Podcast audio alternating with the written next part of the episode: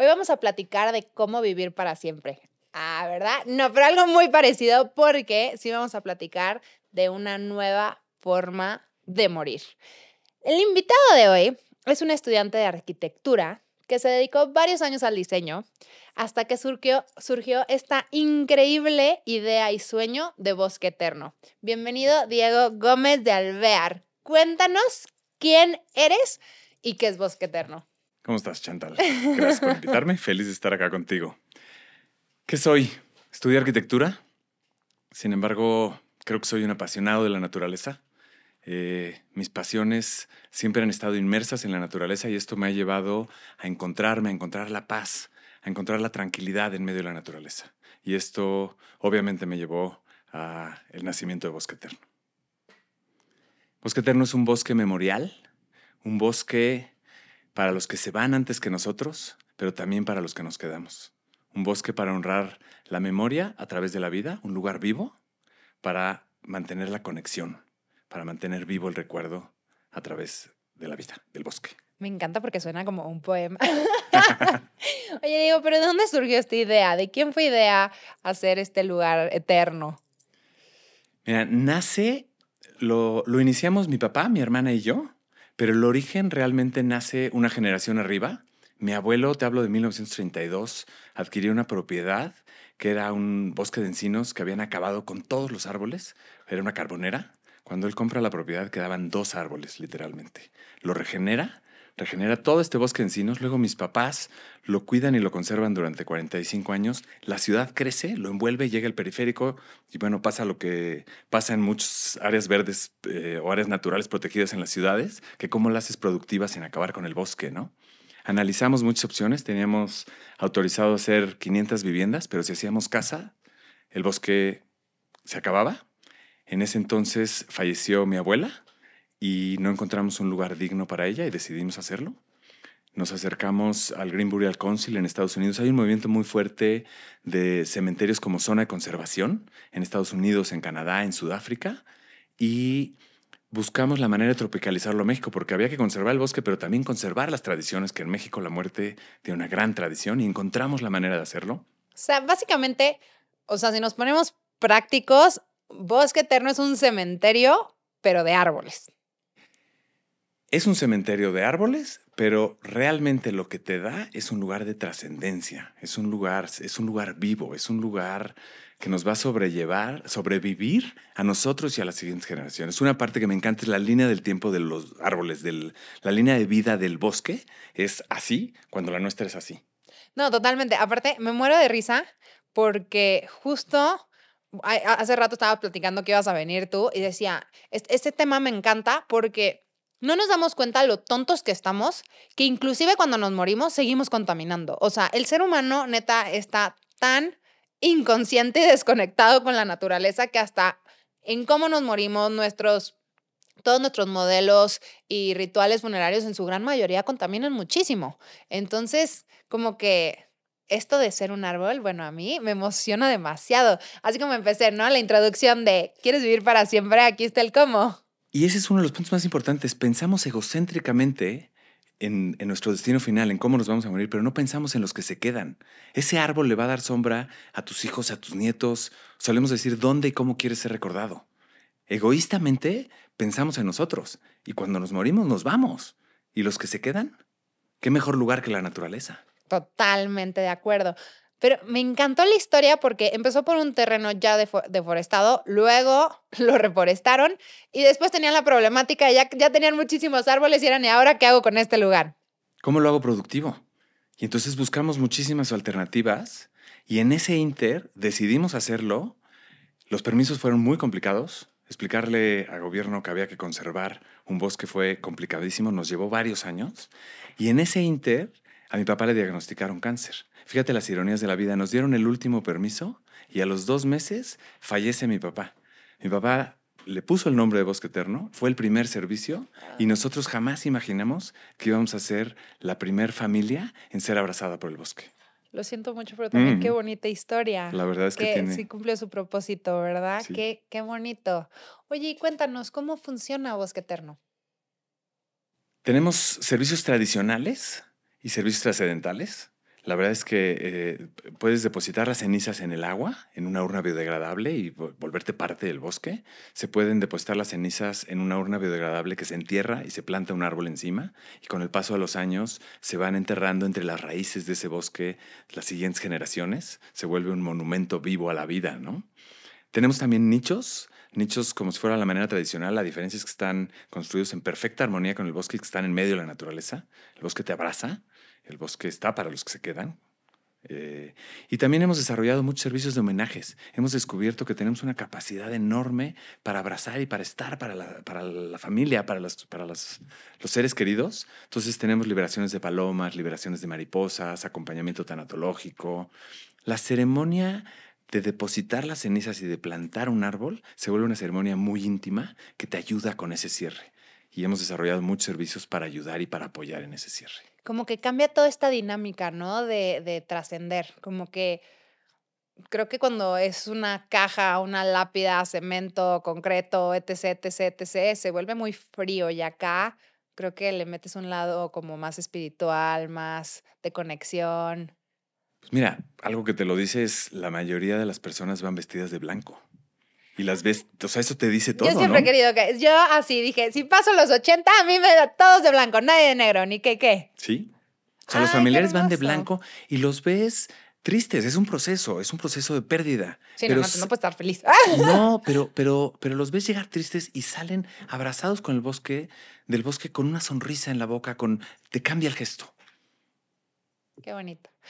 Pregunta, ¿el árbol? ¿Cómo identifico cuál es, cuál es mi árbol? Si no hay lápidas, hay unas plaquitas de identificación. Si hay lápidas, si hay piedras memoriales, cuidamos no cambiar la tradición. Entonces hay una piedrita al pie del árbol que tiene el nombre de la persona, la fecha, no cambia nada. Como bien decías, es como si fuera un cementerio, pero un cementerio vivo. Cuidamos mucho no cambiar la tradición. No tiene que ser un paso, es para todos. Pregunta, Diego, justo. Eh, si tuviste como toda esta dificultad con gobierno, ¿cómo ha sido la aceptación social? Porque está el factor religioso, está el factor cultural y está el factor simplemente de mentalidad y de conciencia y de hábitos y pues esto es completamente nuevo. Mira aquí. La aceptación ha sido enorme.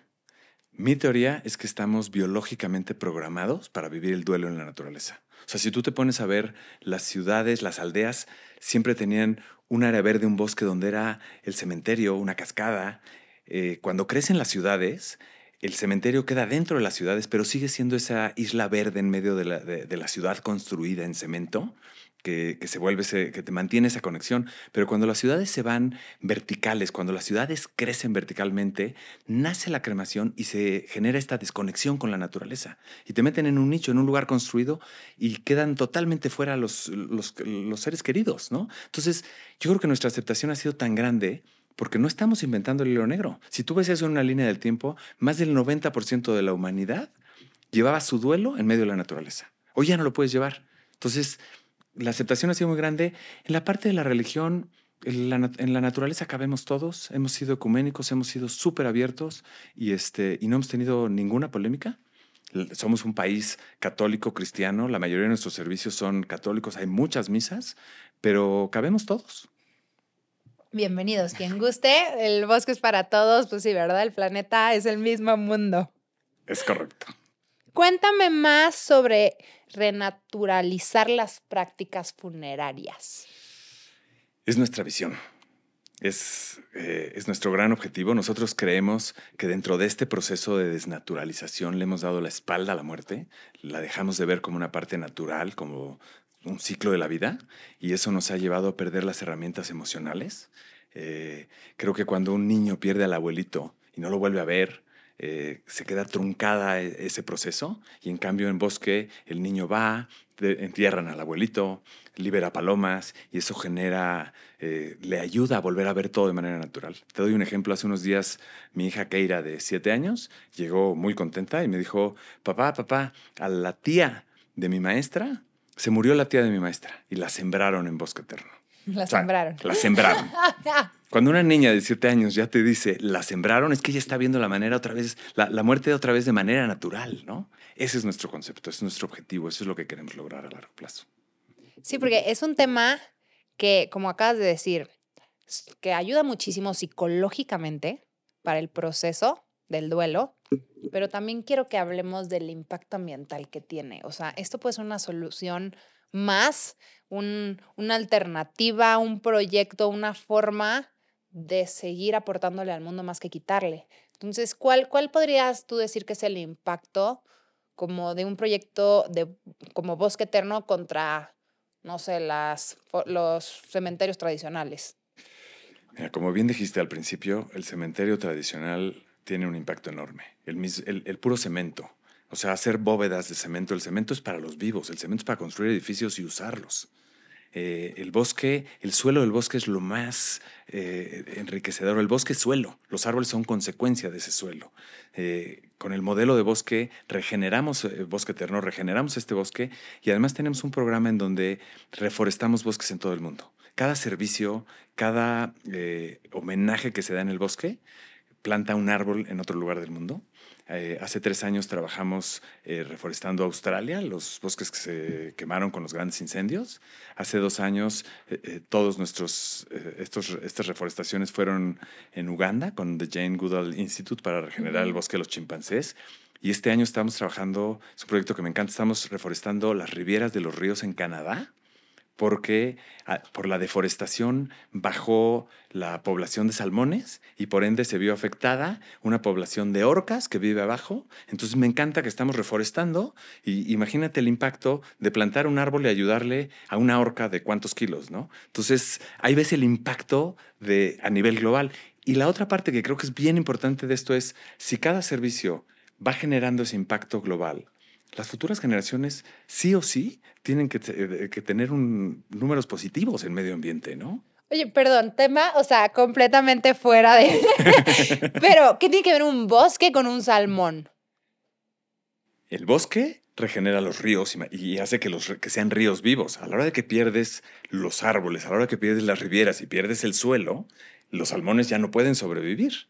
Ya alteras todo el ciclo del agua, totalmente. Ya, como que no, me quedé traumada, dije bosque, salmón, o sea, me perdí, pero claro, como que no pensamos que, sí, cierto, si quieres agua, siembra un árbol porque es el que maneja y mueve todo el ciclo hídrico. Pero, o sea, creo que nunca habíamos pensado un árbol, un salmón, una orca, están conectados.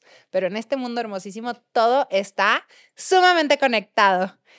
Pregunta, ¿crees que ¿Es posible evolucionar nuestros modelos actuales funerarios? O sea, tú me dices que sí hay aceptación, pero ¿crees que culturalmente en algún momento todos podamos evolucionar estos modelos o tengamos la apertura o conciencia o llámele como tú quieras, pero que pasemos este tipo de modelos funerarios? Sí, sí creo porque hay una necesidad muy grande que no está siendo cubierta con el modelo tradicional es la necesidad emocional de poder cerrar tu duelo y de poder vivir tu duelo, de poder volver a conectar.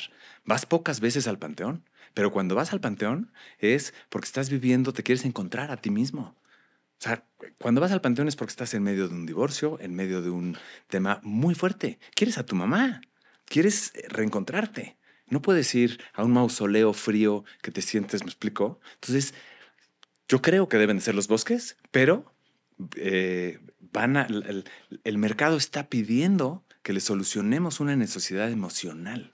Nosotros la vemos de manera ambiental, pero se van, a, van, a, evolucionar. Yo estoy seguro que va a evolucionar. Sí, justo cuando venía para acá estaba escuchando un podcast y era un arquitecto, estaba hablando, pero era como un arquitecto desde la visión consciente, ¿no? Y decía, a ver, es que llegan conmigo con los proyectos que quieren desarrollar unas casas, ¿no? Y dice, a ver, el modelo de una casa en sí sigue siendo el mismo. Estás buscando como aislarte del medio ambiente en el tema de protección, techo, paredes, o sea, eso no va a cambiar.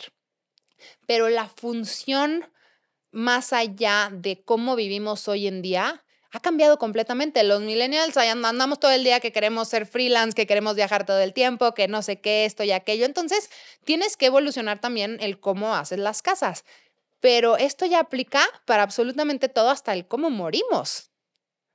Entonces, qué, qué bonito, qué fregón pensar que puede evolucionar nuestra trascendencia en nuestro vivir para siempre y morirnos a voy a seguir sumándole al mundo en vez de contaminar con mi muerte y que mis hijos, mis nietos me vean y vean cómo voy evolucionando, porque no eres una lápida estática, eres un árbol que va creciendo, se va poniendo más frondoso, eres un bosque, está impresionante. Eres parte del proceso natural de la vida. Ahora las preguntas capciosas.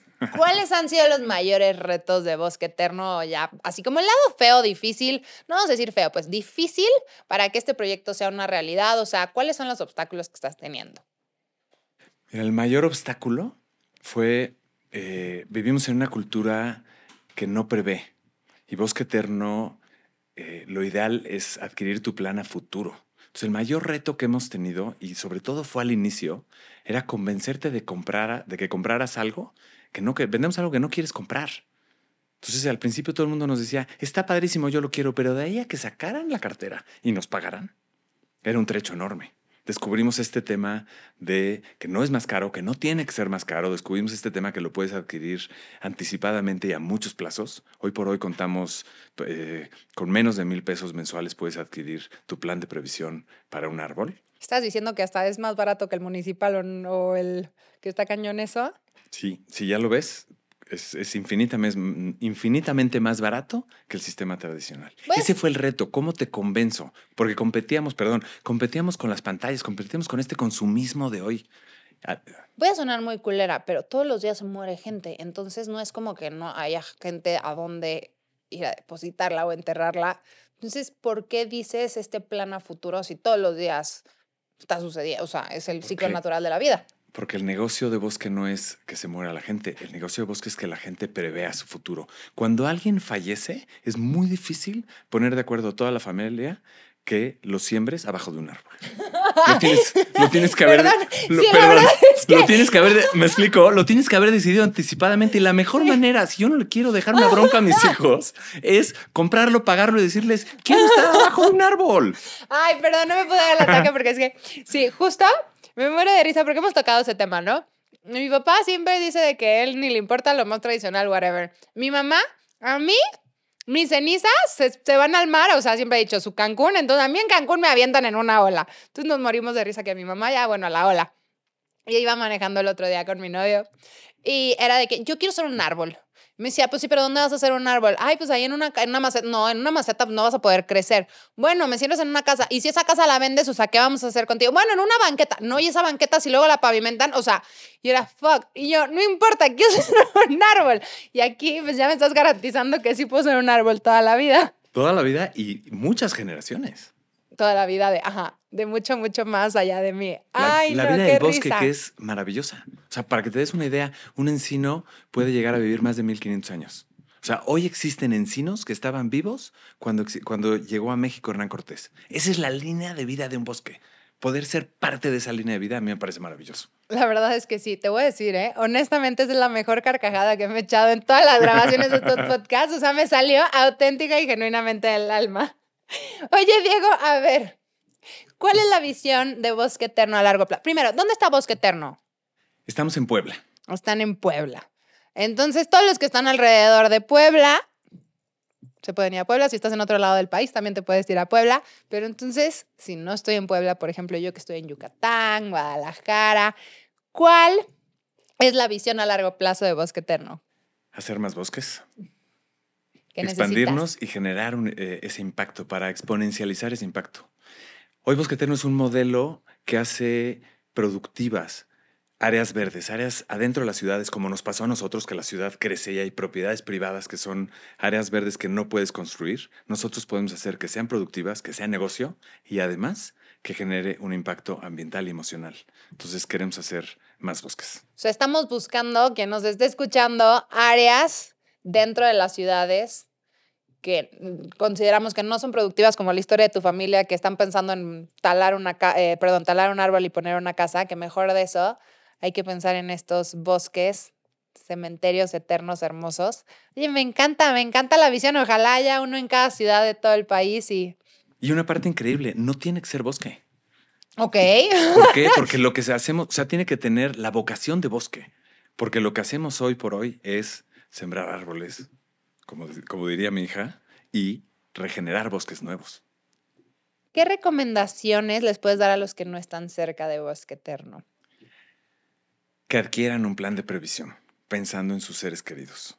Si no es en bosque, en donde ellos crean que sea mejor, pero que no se esperen al futuro, que no se esperen a necesitarlo. Te digo que es de nuestros mayores retos. Sí, porque si no toda la familia se va a pelear y te van a terminar ahí aventando a ver en dónde, ¿verdad? Eso es como...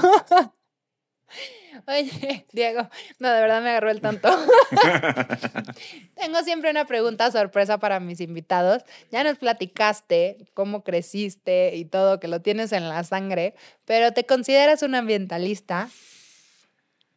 A ver, las etiquetas con identidad siempre me han costado trabajo. Me consideraba arquitecto. Cuando arranqué Bosque Eterno, no sabes el trabajo. Llegaba a un formulario de un pasaporte, de una visa, ocupación, y yo estaba acostumbrado a poner arquitecto. Y fue todo un proceso para mí decir que soy ahora funerario, no. Ambientalista, no. La verdad es que mi, mi proyecto de vida es generar un impacto positivo. Quiero dejar un legado que, que, que, que haga bien para, para, las siguientes generaciones.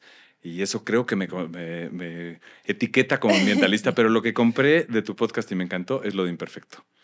Me considero imperfecto, empresario, arquitecto, emprendedor, papá, imperfecto. Me encanta, me encanta. Es que sí, la verdad, te voy a decir que, de hecho, ambientalista imperfecto nació por esta, esta necesidad de quitarme la etiqueta. Yo le digo estereotipo, pero ya lo voy a cambiar, me encanta tu palabra. Esta etiqueta, porque como que te limita mucho, ¿no? Entonces, ok, sí soy mitad arquitecto, sí soy mitad ambientalista, sí soy un poquito de ello, yo hoy le quiero echar catsup y mañana le quiero echar curry y no pasa nada, puede ser un poco de todo. Y la palabra imperfecto es porque, o sea, me encanta en inglés que dice I'm perfect, de que ya soy perfecto, y al mismo tiempo le quita esta necesidad de buscar la perfección inexistente. Entonces te da la libertad de ser un ambientalista como tú quieras hacerlo, siempre y cuando seas una persona consciente queriendo aportar un poquito más al mundo. Me encantó porque además te quita esa etiqueta o ese es un mindset que nos ponemos nosotros mismos, también por afuera, pero te da una libertad, te sientes más libre. Te lo compré, me encantó y me declaro imperfecto. En proceso de construcción e imperfecto. Me encanta, pero te, oye, ya no es secreto, porque ya lo he dicho muchas veces, es público, pero lo vuelvo a decir. El término ambientalista imperfecto nació genuina y auténticamente de la forma más egoísta del mundo, de mí para mí, por esta necesidad de yo quitarme esa necesidad de ser perfecta. Entonces, cuando vi que me funcionaba y me liberaba y era así como, ¡ah! ¡Wow! Fue cuando dije, ok, todo el mundo necesita ser ambientalista imperfecto. Entonces, así, así nació.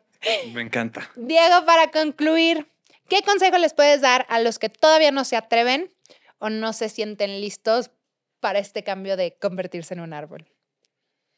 Que no le tengan miedo al cambio. El cambio grande lo hicimos cuando nos desconectamos de la naturaleza al cemento, a un nicho. Que no le tengan miedo al cambio.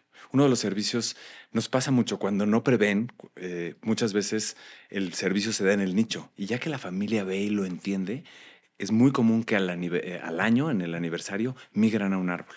Yo les diría, no tengan miedo al cambio, pero preocúpense por sus seres queridos, por los que se quedan.